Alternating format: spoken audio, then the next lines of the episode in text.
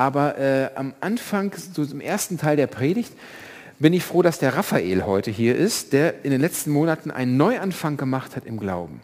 Und wir haben uns so gut unterhalten immer wieder. Es hat mir so Spaß gemacht und mich so inspiriert, dass ich gedacht habe, wollen wir uns nicht, wollen wir nicht einfach unser Gespräch im Gottesdienst fortsetzen über Neuanfang im Glauben und du erzählst ein bisschen, ganz praktisch, wie das für dich ist, wie das für dich war.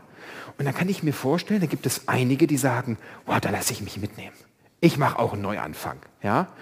Und manche hier sitzen, die, die sagen, ey, das wäre mein erster Schritt im Glauben, gibt es vielleicht auch. Und manche sagen, ich bin zwar schon 30 Jahre dabei, aber das hat mich inspiriert, Neuanfang zu machen. Lieber Raphael, sag doch mal kurz zu deiner Person was. Wer bist du? Wo kommst du auf einmal her? Äh, wie, wieso sitzt du auf einmal hier? Wie kommst du auf die Gemeinde? Das wird sicherlich einige interessieren. Und manche sagen, ach der Raphael, ich kenne ihn noch, als er so war. Ne? Ein paar ältere vielleicht, oder? Weiß ich nicht. Ja, also erstmal, äh, ich bin Raphael Lübbers. Den Familiennamen kennt man hier vielleicht. Äh, meine Eltern Reinhard und Sandra sind schon viele Jahre hier in der Gemeinde. Ähm, ich bin 26 Jahre alt, komme aus Marienfeld, äh, habe eine wunderbare Frau und einen wunderbaren Sohn, der letztes Jahr im Oktober zwei Jahre alt geworden ist. Ähm, für diejenigen, die das interessiert, äh, ich arbeite als Bäcker in, bei, in Bürencamper äh, in Bielefeld-Ummeln.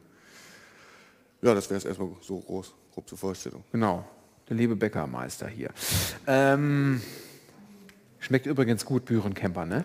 Man kann ja mal Werbung würde ich auch sagen, ja. ja. Ist noch eine richtige Bäckerei, wo gebacken wird, ne? Ja, also, auf jeden Fall, ja. Auf jeden Fall, ja. Ähm, erstmal äh, toll, dass du hier sitzt. Wir sind beide ein bisschen aufgeregt, ja. aber wir haben das, das, folgendermaßen gemacht. Wir haben uns einfach zur Vorbereitung jetzt schon mal, also wir haben uns öfters getroffen und ausgetauscht und, und so weiter, aber wir haben einfach uns getroffen, letzten Mittwoch, glaube ich. Ich habe dir einfach mal so Fragen gestellt, die mir so kamen. Und ich habe mir die Fragen aufgeschrieben, schnell, die mir so mhm. kamen. Ne?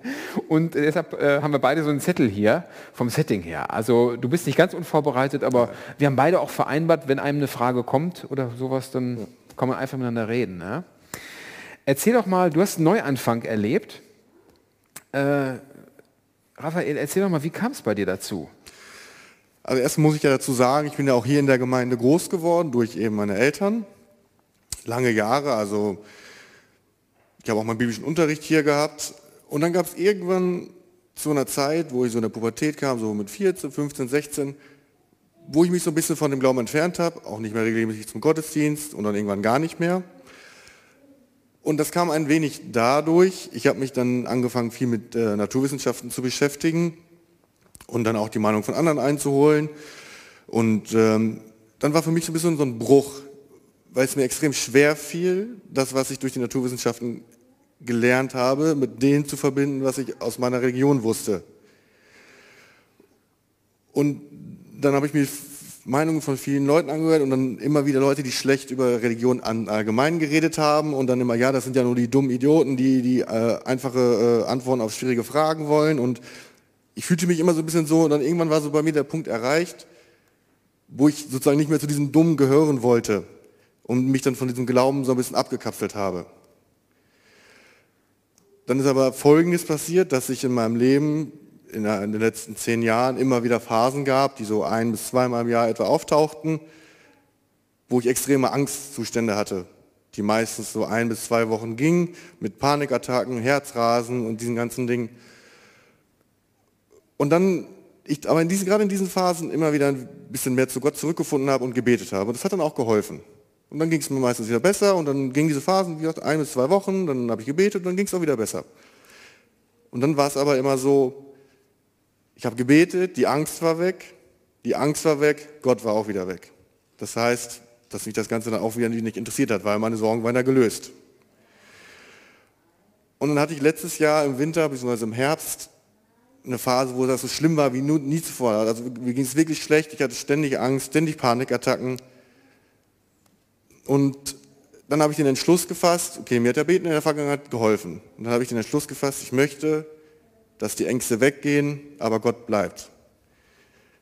Und deswegen habe ich mich bei Holger gemeldet, damit ich gewisse Dinge, wie gesagt, die ich aus den Naturwissenschaften gelernt habe, die ja nicht unbedingt mit dem zusammenpassen, was in der Bibel steht, dass ich das vereinbaren kann.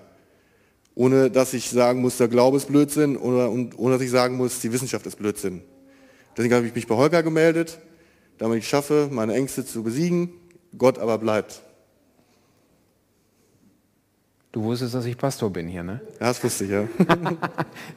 Auch schön. Ja, genau. Ähm, was ist äh, anders geworden? Was ist neu geworden? Was hat sich verändert bei dir? Jetzt. Also genau, wir haben uns ein paar Mal getroffen, ein bisschen gequatscht miteinander. Ich meine, ich finde das interessant, dass du von Ängsten erzählst. Also wenn ich dich so sehe, würde ich niemals denken, dass du Ängste hast. Ich finde das auch mutig, das zu erzählen hier, muss ich ganz ehrlich sagen, weil über so Ängste und Panikattacken so öffentlich das zu erzählen und dann zu sagen, habe ich gebetet, das hat geholfen, aber ich will jetzt, dass der Glaube bleibt, finde ich erstmal krass. Aber äh, was hat sich jetzt wie geändert bei dir? Dann ich habe mich dann ja gerade in der Phase, wo wir auch miteinander, im Kontakt standen, habe ich mich ja viel mit der Religion an sich beschäftigt. Habe mir halt bei im Internet Sachen angeguckt, äh, irgendwelche Podcasts gehört und ne, so, was erzählen die Leute eigentlich über diese Religion? Weil ich wusste ja nur das aus Kindertagen. Und dadurch hat sich viel in meinem Kopf geändert, ähm, dass ich über viele Dinge anders denke heute. Und äh, da fallen mir zum Beispiel zwei ganz konkrete Beispiele ein. Zwar, wenn ich zur Arbeit fahre und zum Beispiel vorher noch tanken muss, weil abends ist günstiger, ähm, steht äh, kurz vor der Tankstelle auf der linken Seite ein großes Schild, wo drauf steht, Jesus rettet. Und wenn ich da, wenn mir vom Jahr, wenn ich da vorbeigefahren bin, habe ich gedacht, Mensch, was für ein Idiot, noch so einer, ne? Oh, gehen wir so auf den Sack. Wenn ich da heute vorbeifahre, fahre ich da vorbei und denke, oh, noch so einer, schön, ich freue mich, ne, hast recht, Jesus rettet. Ne? Und, und das sind so Dinge, die sich geändert haben. Oder zum Beispiel konkret bei der Arbeit. Jeder kennt das wahrscheinlich von der Arbeit. Da wird über den eingeredet und gelästert und erzählt. Und seitdem ich mich angefangen habe, dieser Religion zu beschäftigen und auch dazugehören möchte, denke ich jetzt zweimal darüber nach, wenn über andere geredet wird, ob ich damit einsteige oder ob ich vielleicht einfach mal die Klappe halte. So werden so ganz konkrete Beispiele mir einfallen, dass sich einfach die Sichtweise und wie ich handle in gewissen Dingen geändert hat. Ja, schön. Schön auch diese praktischen Beispiele erzählt, dieses Jesus-Rettet-Schild. Äh, ein Schild kann zwei Auswirkungen haben für ja. dich. Ne? Ja. Äh, du hast von diesem Jesus erzählt, von diesem Gott erzählt. Wer ist Gott für dich eigentlich? Was würdest du sagen? Für mich ist Gott in allererster Linie liebender Vater, natürlich unser Schöpfer. Und Gott hat uns in Jesus eine Art Vorbild geschickt, ne, wo man, was man anstreben kann, wo man nachfolgen kann und guckt, um selber ein erfülltes Leben zu bekommen. Das ist für mich Gott. Ja. Mich würde mal interessieren, du hast erzählt, du bist hier in der Gemeinde groß geworden. Du hast, ich weiß nicht, Kindergottesdienst vielleicht, warst du gewesen, Bibelunterricht warst du gewesen. Und da hast du einiges mitgenommen, gelernt, da wurde dir was ins Herz gelegt, auch dass du bei Ängsten beten konntest. Das kommt ja nicht von irgendwoher. Wenn du jetzt aber sagen würdest, Mensch, im letzten halben Jahr hat sich, also, oder ich frage mal so, ist, hat sich was verändert? Würdest du sagen, da ist, äh, oder, oder was ist eigentlich, was hast du neu erkannt? Gibt es etwas, wo du sagst, ey, das hat sich nochmal neu eingebrannt bei mir?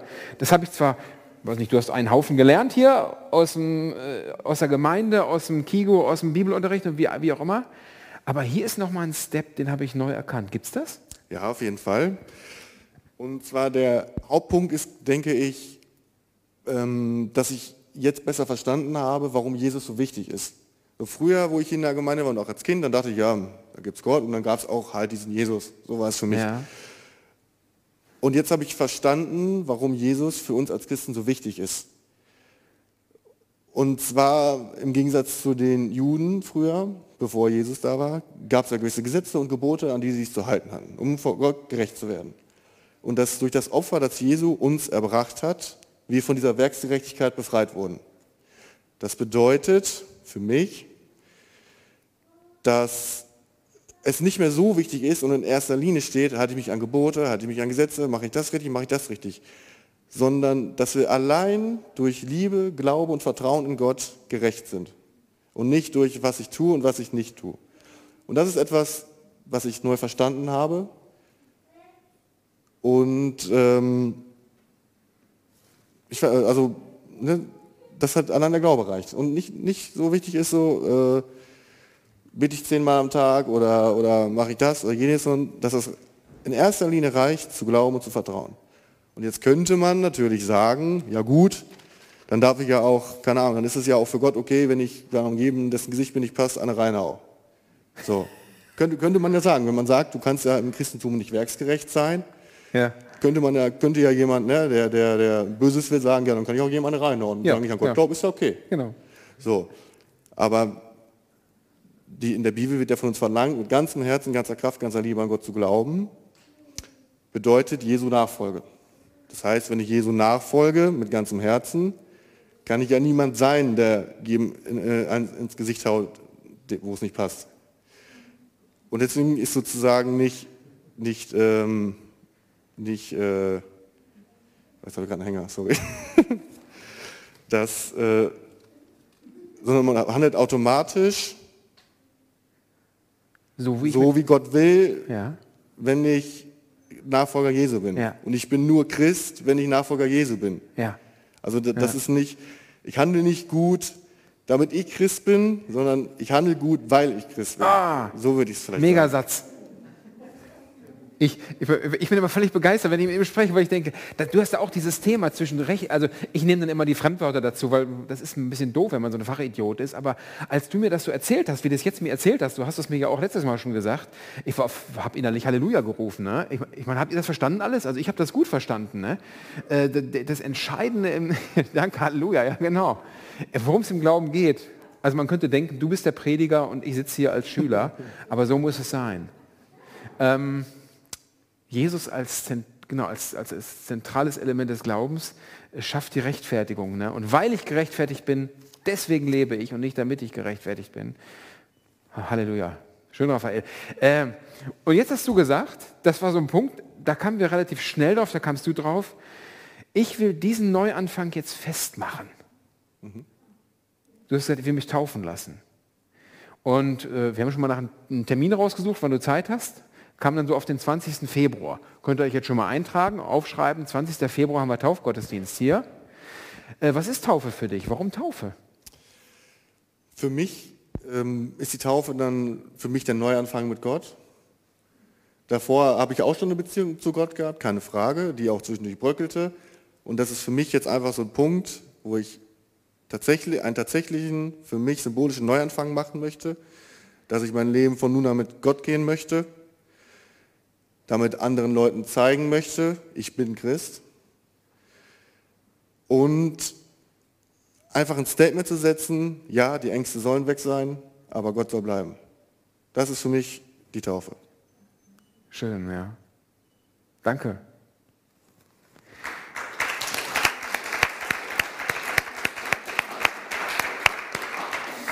Bewegend. Ist sozusagen, wir nennen das ja Taufzeugnis, was er heute macht eigentlich. Also das ist so ein bisschen entstanden aus der Praxis. Ähm, du hast jetzt Neuanfang, sagst du, so im letzten halben Jahr gestartet. Ähm, und hast du Tipps für andere, die jetzt vielleicht das mitbekommen in diesem Gottesdienst und die sagen, äh, entweder ich bin ganz neu hier im Glauben, ich würde auch gern Schritte gehen, oder ich bin schon länger dabei.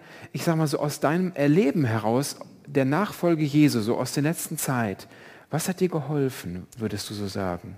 Also ich würde auf jeden Fall sagen, für Leute, die jetzt neu mit der, mit der Religion anfangen möchten und äh, Jesu nachfolgen möchten, sollte man natürlich nicht als allererstes die Bibel aufschlagen, Levitikus und gucken, äh, was darf ich, was darf ich nicht.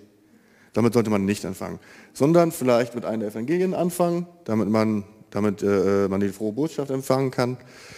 Und beten, die Nähe zu Gott suchen und äh, vielleicht ins Gespräch kommen mit anderen Christen, mit dir, Holger, oder, oder dem örtlichen Pastor, vielleicht von, von, wenn Leute aus anderen Gemeinden kommen. Das wären so die Tipps für, für, für andere. Schön. Danke. Was ist dein Wunsch für die Zukunft? Ich meine, jetzt ist ja ein Neuanfang. Ich, äh, dann kommt Taufe. Das ist ja jetzt, äh, sage ich mal, noch schon kommt schon bald. Hast du einen Wunsch für dich für die Zukunft, wie es weitergeht? Also ich frage jetzt mal sozusagen nach, nach vorne hin. Kann man ja auch mal. Äh, ja. Und äh, einer meiner Wünsche wäre, dass äh, mir nahestehende Personen, die vielleicht mit diesem Christentum noch nicht so viel anfangen können, dass äh, ich denen vielleicht dabei helfen kann, ähm, vielleicht sich doch mal mehr damit zu beschäftigen und ne, vielleicht mal darüber nachzudenken, vielleicht auch mal in den Gottesdienst zu kommen und äh, das nicht alles als Quatsch abtun, sondern dass da auch äh, viel, viel Wahrheit drin steckt und da vielleicht sich einfach mal auch mit beschäftigen. Das wäre ein großer Wunsch von mir. Dann noch, dass ich vor Leuten und auch gerade vor Leuten, die keine Christen sind, offen über meinen Glauben reden kann. Das wäre mir ein Wunsch, dass ich das schaffe und hinkriege und genug Selbstvertrauen habe. Und ich würde mich gerne in Zukunft natürlich auch hier in der Gemeinde mehr engagieren oder anfangen zu engagieren. Das wäre auch noch so ein Wunsch. Schön. Super. Danke. Ein, zwei, zwei Fragen habe ich noch, die mir einfallen. Erstens, äh, was ist dein Wunsch für deinen Taufgottesdienst oder für deine Taufe? Hast du da was irgendwie noch, äh, was Konkretes oder würdest du dir was für den Gottesdienst wünschen? Ähm, für konkret dich? für den Gottesdienst vielleicht nicht. Also da hätte ich jetzt keinen konkreten Wunsch, aber durch die Taufe möchte ich angekommen sein. Ja. Ne, ich hatte gerade in den letzten Jahren, das war immer mal ein Gedanke von mir, so mit der Taufe und so, war immer mal wieder ein Gedanke. Und jetzt möchte ich das wirklich machen, um angekommen zu sein. Teil dieses Christentums zu werden. Ist man natürlich vorher auch, aber das wäre für mich persönlich so ein Zeichen, dass ich setze, zu sagen, ja, ich bin Christ, ich gehöre dazu und es für mich auch eine Art Zeichen ist, dass ich Ja zu Gott sage und sage, ja, ich möchte mein Leben mit dir zusammenleben, nehme mich an die Hand. Das würde ich mir wünschen, dass das durch die Taufe sozusagen dieses Gefühl in mir auslöst. Ja. Toll. Dann beten wir am besten gleich dafür. Das wäre doch eine Sache. Und vorher noch eine Frage. Du hast vom, äh, von der Bibel gesprochen, Bibel lesen, Evangelium. Hast du, hast du eine Lieblingsbibelstelle? Gibt es das schon? Ja. Äh, und zwar ist das äh, Johannes 3, Vers 16. Äh, das ist ja meist wahrscheinlich bekannt. Weißt du sie? Ja.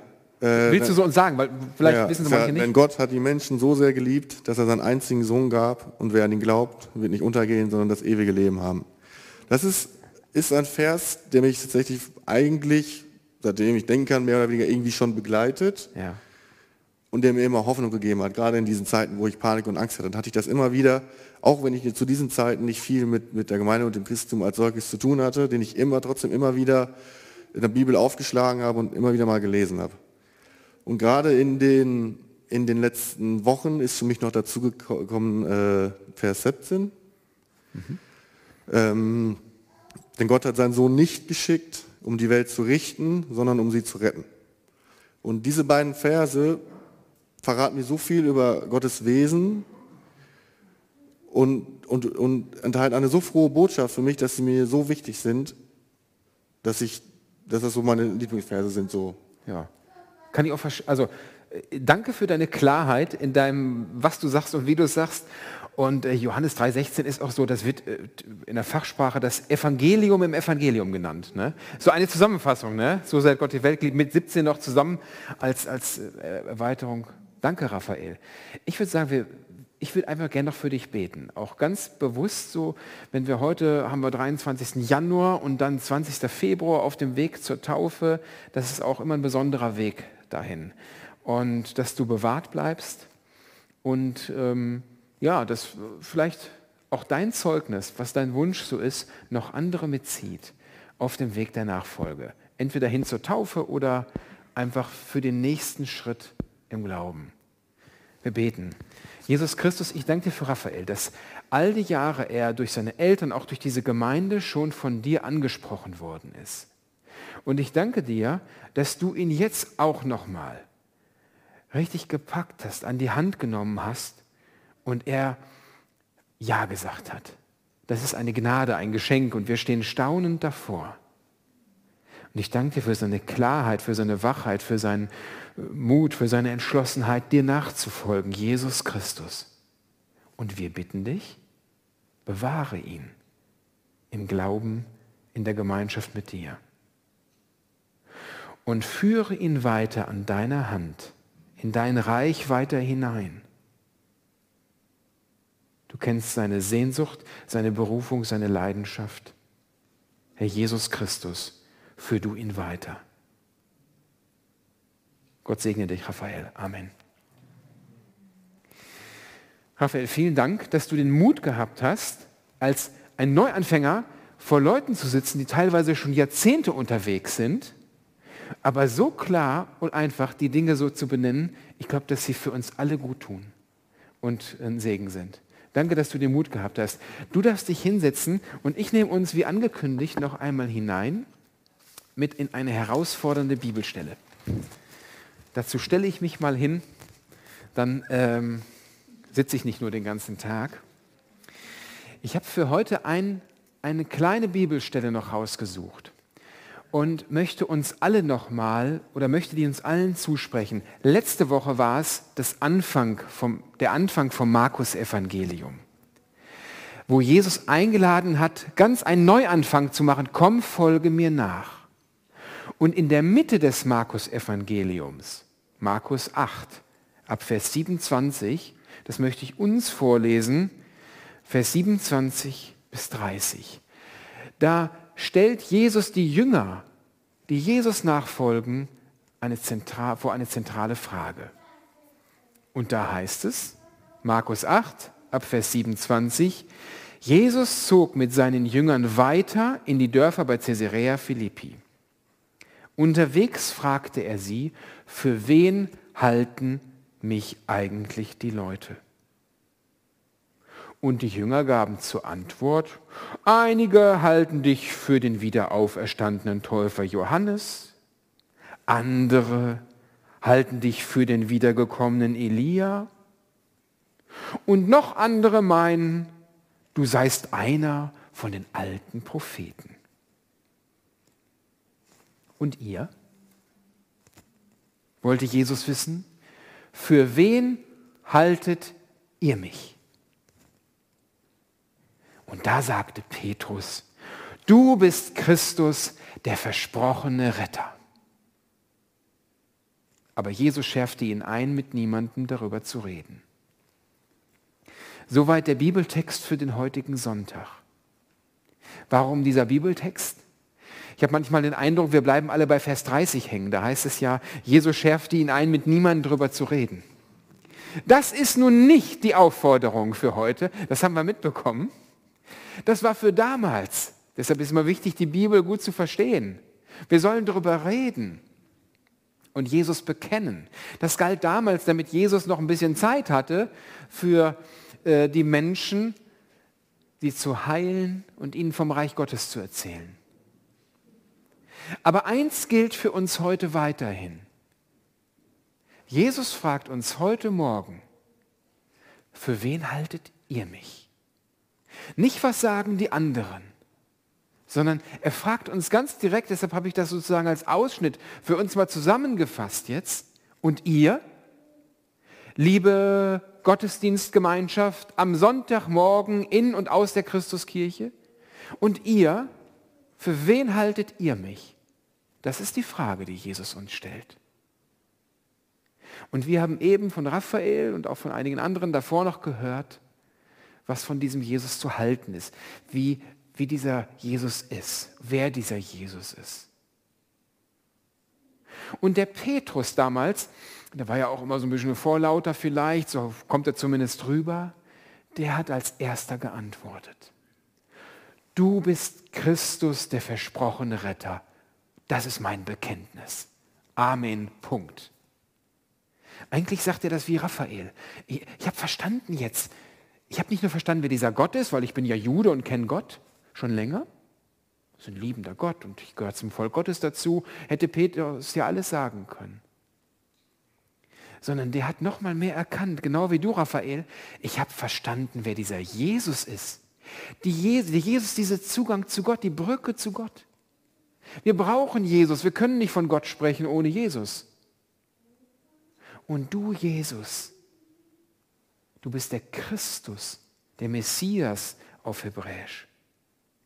Das ist ein Titel, ist ja kein Name. Das ist ein Titel. Wir könnten auch sagen, du bist der Zugang zu Gott.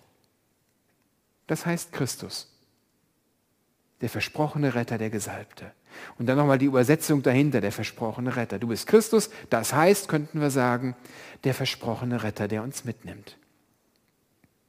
Eines der kürzesten Bekenntnisse aber die so entscheidend sind. Und ich will uns jetzt einladen.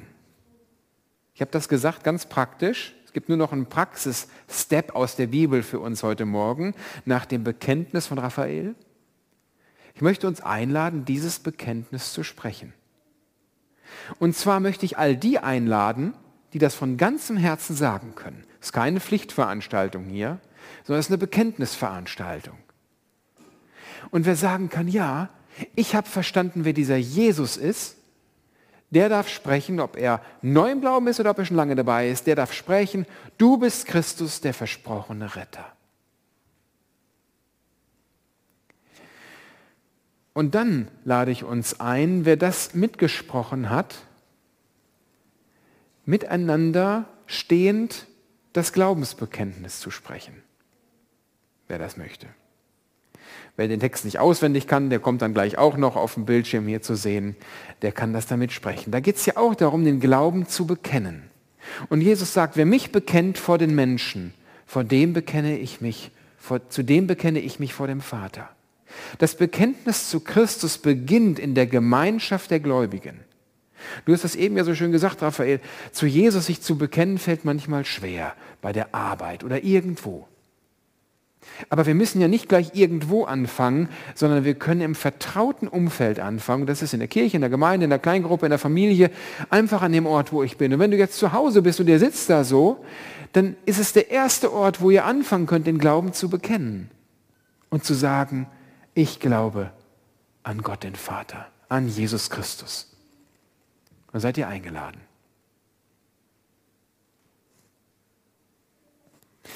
Dann lass es uns tun. Also nochmal die Folie vielleicht. Äh, die Folie davor, also wo ich euch frage. Ich werde euch fragen im Namen Jesu. Und ihr fragt Jesus, für wen haltet ihr mich? Und dann antwortet ihr, also jeder, der will, kann dann laut sagen, du bist Christus, der versprochene Retter. Könnt auch sagen, äh, du Jesus bist Christus, nicht, dass ihr denkt, ihr müsst mich ansprechen. Ja, also geht ja nicht um mich hier, sondern es ist aus dem Wort Gottes heraus, du bist Christus, der versprochene Retter. Es geht um Jesus. Und dann lade ich all diejenigen, die das wollen, ein, aufzustehen zum Glaubensbekenntnis und das dann mitzusprechen. Ich habe gedacht, das ist eine schöne Alternative zum Singen hier vor Ort. Dann, äh, wenn man nicht singen kann, können wir reden. Also ich frage euch jetzt, und ihr, sagt Jesus, für wen haltet ihr mich? Du bist Christus, der versprochene Retter. Amen. Und jetzt dürft ihr aufstehen zum Glaubensbekenntnis. Wir bekennen unseren Glauben in der Gegenwart unseres Gottes und in der Gegenwart all derjenigen um uns herum, die mithören können. Und jetzt können wir anfangen, die Folien des Glaubensbekenntnisses. Ich glaube an Gott, den Vater, den Allmächtigen, den Schöpfer des Himmels und der Erde. Und an Jesus Christus, seinen eingeborenen Sohn, unseren Herrn empfangen durch den Heiligen Geist, geboren von der Jungfrau Maria, gelitten unter Pontius Pilatus, gekreuzigt, gestorben und begraben. Hinabgestiegen, nächste Folie. Nächste Folie. Wir warten so lange, dass man mitsprechen kann. Die Folien hängen gerade.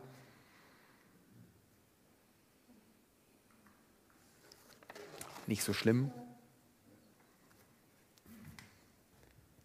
Okay, die Schultern zucken. Vielleicht habe ich es auch irgendwie schlecht in der PowerPoint gepackt. Wir bekennen trotzdem, wer es mitsprechen kann, äh, warte mal, komme ich jetzt rein überhaupt?